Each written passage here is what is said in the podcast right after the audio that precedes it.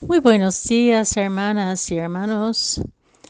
Hoy, viernes de la semana 14 del tiempo ordinario, la primera lectura es del libro de Génesis, capítulo 46, versículos 1 a 7 y 28 a 30. El Evangelio según San Mateo, capítulo 16, versículos 15 a 20. Sin embargo, hoy en el Perú celebramos la fiesta de San Francisco Solano, cuyas lecturas son del profeta Isaías capítulo 52, versículos 7 a 10, y del Evangelio de San Marcos, capítulo 16, versículos 15 a 20. Meditaré hoy esta liturgia de la fiesta de San Francisco Solano.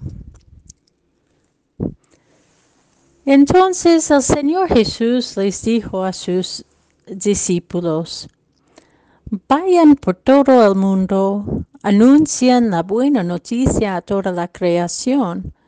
El que crea y se bautice se salvará. El que no crea se condenará. Y estos prodigios acompañarán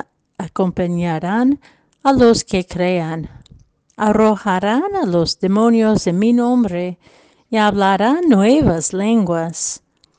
Podrán tomar a las serpientes con sus manos y si beben un veneno mortal, no les hará ningún daño pondrán las manos sobre los enfermos y los curarán.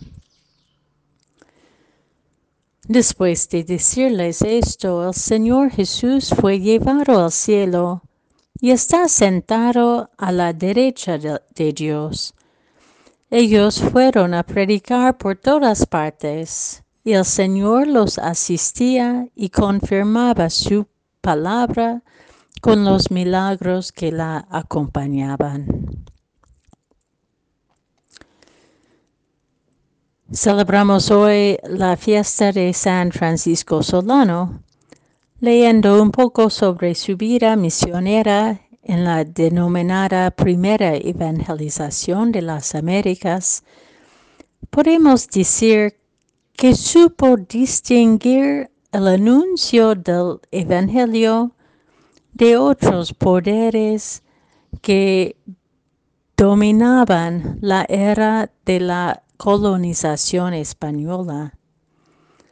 Si somos sinceros con nuestra propia experiencia discípulo misionera que somos desde el bautismo, no es tan fácil ni tan obvio ser fieles al Evangelio en contextos cuando tantos poderes políticos y religiosos lo manipulan para sus propios fines.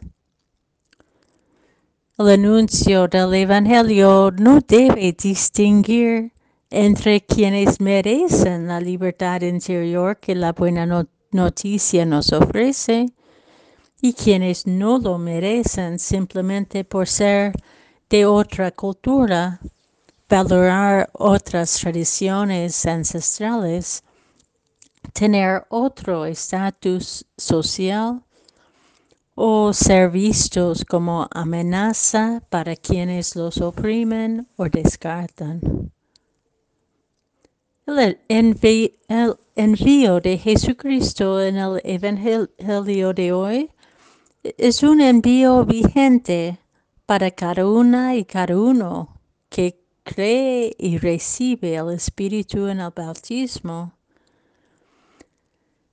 Anuncian por todo el mundo y a toda la creación la buena noticia. Es una noticia de paz, de felicidad, de alegría y de salvación dice la primera lectura del profeta Isaías. La salvación que anunciamos es una liberación del mal, pero esta salvación no significa que, que por el hecho de creer ya no seguimos viviendo entre el mal.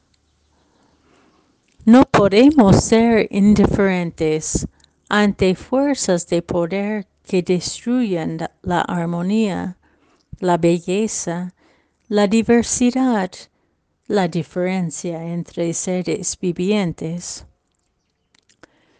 Más bien, el espíritu que recibimos nos da la valentía de confrontar la mentira con la verdad, el conflicto con el diálogo sincero, la ruptura con la reconciliación, la arrogancia con la humildad, la exclusión con la hospitalidad. La buena noticia nos envía para restaurar la paz y la armonía en base de una misericordia tan amplia de optar por las relaciones, todas las relaciones en la creación, y tan íntima de provocar conversiones cotidianas. ¿No es este el proceso de salvación anunciado por Jesús?